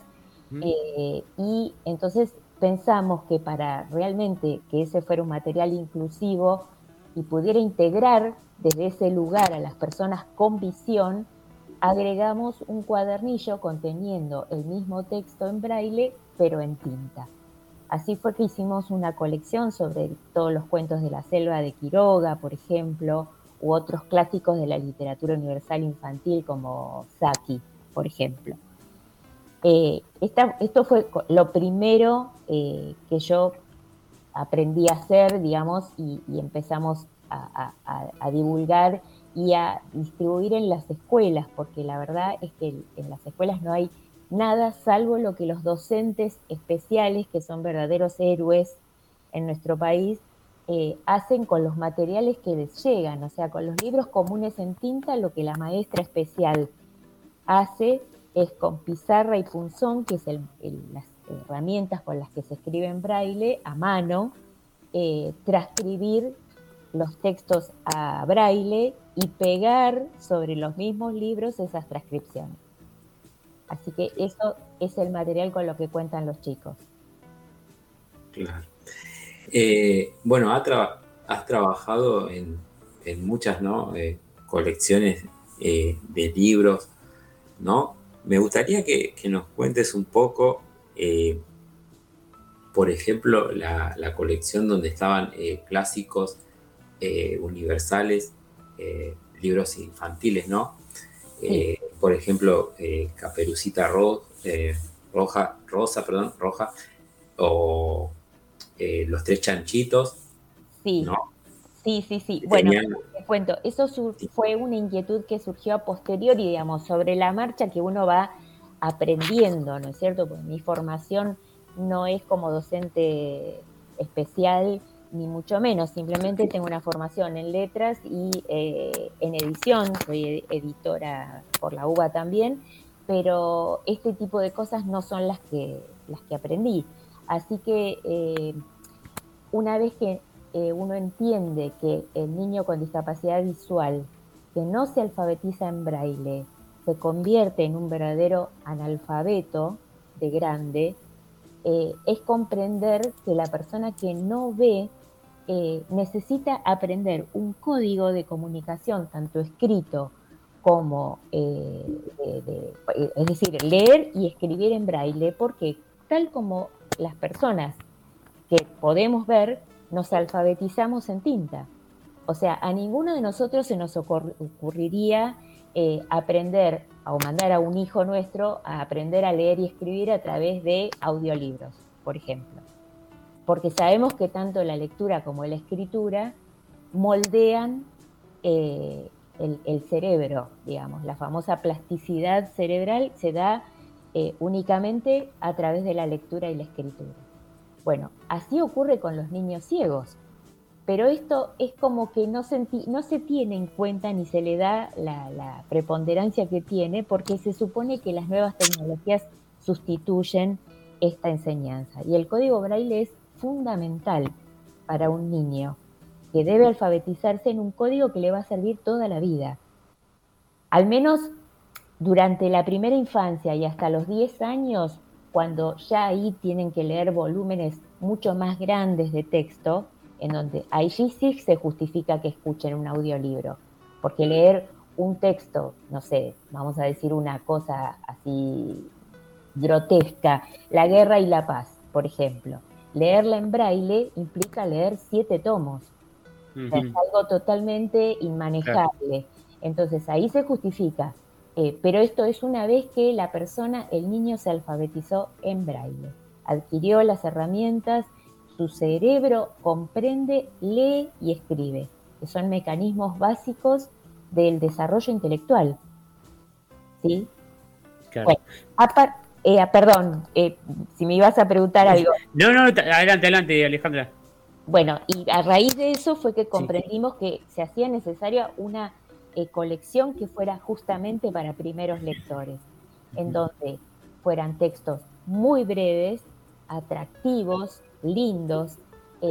convocamos, por ejemplo, a Cecilia Pisos, que es una gran autora infantil, y tuvo la generosidad de trabajar con nosotros eh, un cuento suyo que se llama Mientras el lobo no está, que es una adaptación de Caperucita Roja y el Lobo, con un final diferente y una propuesta diferente, pero que trabajamos desde un braille muy rudimentario, sencillo, espaciado, para primeros lectores. Y para los chicos que ven en el mismo libro y en páginas enfrentadas, lo mismo en tinta, de manera que un chico ciego pueda leer con un compañero que ve sin ningún problema. Eh, este libro, que llamamos libro álbum sensorial, se acompaña de una manta sensorial interactiva que contiene las ilustraciones del libro en 3D, es decir, a través de objetos que representan esas ilustraciones. ¿Por qué? Porque el niño ciego no comprende sino a través de del 3D es decir, de tocar un objeto real o lo más real posible, o si no es real, eh, habiendo hecho un pacto de eh, comprensión de que ese objeto a partir de ese momento va a representar, a representar tal objeto de la realidad. ¿Sí? Eh, sí. Alejandra, perdón que te interrumpa. No, por favor. Eh, estamos hablando, obviamente, siempre eh, de la sería la inclusión a la lectura la de los niños, de las personas con discapacidad visual, pero te pregunto, eh, vos, ahora de, tu trayectoria, de tu visión, ahora que ya tenés un recorrido y estás este, bastante palpada por lo que te estamos escuchando, el tema sobre la lectura inclusiva, ¿cuál crees que es la discapacidad que está un poquito más, este, si se quiere, dejada de lado y demás, para incluirla en la lectura para las personas con discapacidad intelectual, para las personas con una discapacidad auditiva. Este, ¿Cuál crees vos que hay que darle como esa vuelta de rosca para incluir a esas personas de ese colectivo? Mira, eh, primero hay que entender que la discapacidad a veces se da, o mejor dicho, la mayoría de las veces se da en un espectro múltiple. Entonces, eh, muchas veces la discapacidad intelectual viene asociada a ceguera o a sordera o a sordo-ceguera o a otros miles y miles de eh, patologías que hacen a la discapacidad. Por eso eh, el acceso a la lectura y a la escritura no siempre es posible, aun cuando eh, uno haga eh, los esfuerzos necesarios para que estos materiales lleguen a, estas personas. cuando se trata de ceguera y de sordera, vamos a decir puras, en el sentido de que no están interferidas por, por, lo que es la discapacidad intelectual severa, eh, tanto la ceguera como la sordera son instancias que están eh, descuidadas o por lo menos eh, no se producen materiales especiales para esas personas. De hecho, lo que pasa a través de la comercialización de, libros, yo por lo menos en mi experiencia lo hemos llevado a, cabo a través de ferias de libros, como la Feria del Libro Internacional que acaba de terminar, o otras ferias nacionales e internacionales a las que hemos asistido. Eh, con lo que te quiero decir es que, lo, digamos, en mi humilde experiencia, lo que puedo decir es que tanto el niño sordo como el niño ciego están completamente carentes de libros eh, que, pretendemos que puedan acceder o a los que puedan, que puedan adquirir como cualquier chico se compra un libro que quiere.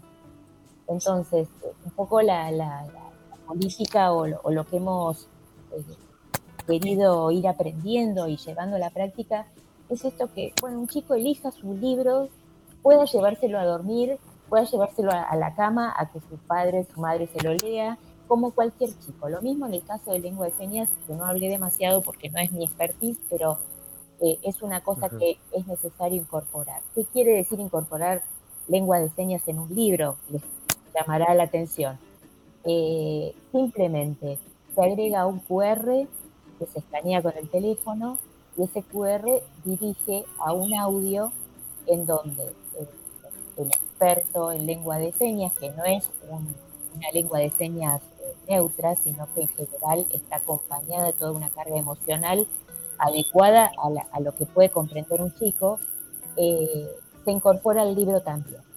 Entonces es un libro totalmente inclusivo e integrativo es, un libro que contiene tinta, que contiene braille, que contiene lengua de señas, en algunos casos lo que se llama macrotipo, que es un tipo de eh, tipografía más grande, más, más gruesa, de palo seco, para que, para que las personas que están en tránsito de perder la visión o que tienen lo que se llama baja visión, que también es una patología, eh, puedan acceder a la lectura. Es decir, que todas las entradas estén más o menos cubiertas. Esa es la idea. Perfecto. Estamos hablando en vivo con Alejandra Mirich, ¿sí? E, ella, eh, eh, editora, ¿sí? siempre eh, trabajando por la línea de la discapacidad y está hablando aquí con nosotros en Periodismo Adaptado. Pablo, adelante, antes que la despidamos y ya le agradecemos obviamente a Alejandra por su tiempo. La verdad que es un gusto escucharla y muy interesante todo lo que viene contando. Bueno, eh, tengo entendido, Alejandra, que vas a comenzar con un nuevo proyecto tuyo, ¿sí? Así que bueno, nos gustaría que nos comentes de, qué se trata. Mira, eh, te agradezco la pregunta. Eh, sí, efectivamente, después de casi seis años de experiencia y de haber aprendido muchísimo, tanto sobre la marcha como a través de instituciones como la BAC, Biblioteca Argentina de Ciegos, eh, como quiero nombrarlos porque realmente han sido gente que me han ayudado mucho en este camino. Eh, la escuela número 33 para niños y niñas ciegas, Santa Cecilia, eh, es una escuela que es una escuela especial donde los niños van a contraturno y aprenden todas las herramientas necesarias para poder conducirse en la vida. Por supuesto, braille sin duda alguna. Y luego a contraturno van a una escuela en donde están integrados. Eh, eh, bueno, eh, la Biblioteca Argentina de Figos, quiero nombrar especialmente a Olga Ferniani, que es una persona entrañable para mí porque me ha enseñado muchísimo el camino del braille, profesora experta en el tema y de hecho la que en general ha fiscalizado de alguna manera y controlado los materiales. Por supuesto, en la marcha este, he aprendido braille también porque es un derecho una obligación eh, para un editor que se dedica a esto, ¿no? Eh, así que, y una última cosa que quería comentarles, eh, si me lo permiten, es que algo que nos preocupa particularmente es la, que en la formación de los docentes, de las nuevas camadas de docentes, salvo los que asisten al Instituto Superior de Formación Docente en determinada discapacidad, como es la visual, la intelectual o, la, actriz, eh, los docentes de nivel, los docentes de, escuela común, digamos, no están formados, y esto no es culpa de ellos, obviamente, sino que, digamos, las instituciones formativas de docentes no prevén la situación del chico integrado en las escuelas. Entonces, muchos docentes llegan a, mí, eh, en este caso, eh, con la inquietud de decir, tengo un chiquito ciego, no tengo herramientas para trabajar con él en el aula mientras tengo que asistir a, otro, a otros 30 chicos que no están integrados. Entonces, eh, esa también es una preocupación para mí. Yo creo que hay que empezar a generar materiales didácticos y de formación docente para que el docente tenga herramientas, porque también es cierto que las instituciones, el Estado y, mucha gente está muy de moda hablar de discapacidad en este momento y de mecanismos de inclusión. Pero a la hora, como comencé diciendo, a la hora de, verdaderamente vérselas con el problema, el docente está solo con su buena voluntad. Es una realidad comprobada y no es justo para nadie. Coincidimos. Eh, Alejandra, eh, estamos muy contentos de, tenerte este, en esta tarde aquí en Periodismo Adaptado. Ya nosotros nos están quedando pocos minutitos en el aire, eh, pero obviamente no queremos dejar de agradecerte, desearte mayor de los éxitos en tu nuevo proyecto laboral, en todo lo que encares. y bueno, agradecerte de nuestro lugar por también, por darle importancia a, a la lectura para, ¿no? para las personas en este caso con discapacidad. Eh, te decíamos el mayor de los éxitos y no sé si querés em, decir tus redes sociales y demás por cualquier consulta que alguien te quiera hacer. Cómo no, cómo no. Eh, por ahora me pueden localizar en mi, en mi Instagram personal que es Ale Mirich, tal como suena, M-I-R-I-C-H, Ale Mirich. Eh, y a través también de dos eh, editoriales amigas con las que probablemente encaremos este, este, nuevo inicio, que es editorial Mil Trazos, cuya Instagram es el mismo, Mil Trazos, y editorial Bianca. Eh, ambas eh, también trabajan temas relacionados con la discapacidad, en realidad más ligado a lo que es espectro autista y otro tipo de problemáticas en ese sentido, pero siempre pensando en la integración y en la inclusión. Perfecto. bueno, les agradezco muchísimo, muchísimo eh, la oportunidad y sobre todo que sigan trabajando por, por este colectivo que tan, tantas necesidades tiene y tantas necesidades, necesidades están sin cubrir. Claro que sí. Eh, Alejandra, te agradecemos mucho el contacto, te mandamos un abrazo grande. Bueno, igualmente para ustedes, ¿eh? muchísimas gracias. Muchísimas gracias, Alejandra. Éxitos, Alejandra.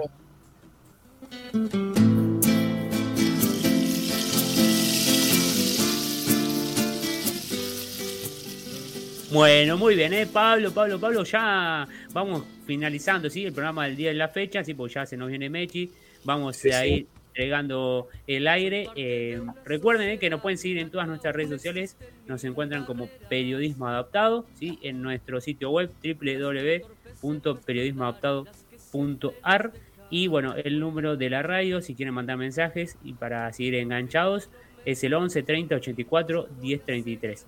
Eh, no sé a vos, Pablo, si te, quedó, si te quedó alguna data, algo para decir, si no ya nos vamos despidiendo. ante la ausencia de nuestra locutora, podría decir eh, cómo va a estar el pronóstico en los próximos días. Si, lo tenés, si lo tenés a mano, lo decimos rápidamente antes de que nos saque. Dale. Bueno, mañana, mañana va a estar eh, parcialmente nublado, con una mínima de 6, ¿sí? una máxima de 16. El viernes va a estar eh, mayormente soleado, va a subir un poquito eh, la temperatura, la mínima 9, la máxima 18 y para el fin de semana eh, va a estar parcialmente nublado, tanto sábado y domingo, y la mínima, la mínima va a ser de 6 el sábado y de 19 la máxima, y el domingo va a subir un poquito la mínima, 11 y 19 también la máxima, ¿sí? Así que bueno, abrigarse bien, ¿sí? Más que Creo que sí. personas que se levantan temprano como yo. Ahí saca el poncho y la bufanda. sí, el poncho, ¿no? Sí, la verdad que sí, la verdad que sí. Abrigarse, abrigarse que ya se vienen los días fríos. Eh, ha pasado un gran programa el día de hoy, por suerte hemos metido todo. Les mandamos un saludo a nuestra compañera Clarisa, que seguramente la, próxima edición, el, último, el próximo programa va a estar. Así que, bueno, eh, también ah, gracias Charlie eh, por la operación. Sin él no habríamos salido al aire, así que bueno, el agradecimiento a ellos. Eh, Pablo, eh, nos estamos volviendo a encontrar el próximo viernes a las 18 horas acá por el aire de Radio Power. Así es, el próximo miércoles. Eh, miércoles. Sí, próximo miércoles a las 18, aquí en Radio Power. Fuimos, bueno, somos y seremos periodismo adaptado. Los encontramos la próxima, Pablo. Así es, un gusto, como siempre. Abrazo grande. Me cuesta tanto poder continuar, seguir adelante sin mirar atrás. Eres mi pasado que nunca pasó y yo sigo aquí. Sin ti. Miro tus fotos en mi celular, me tomo una copa y ya te quiero llamar. Sé que lo mismo te debe pasar porque lo quieres negar. Aunque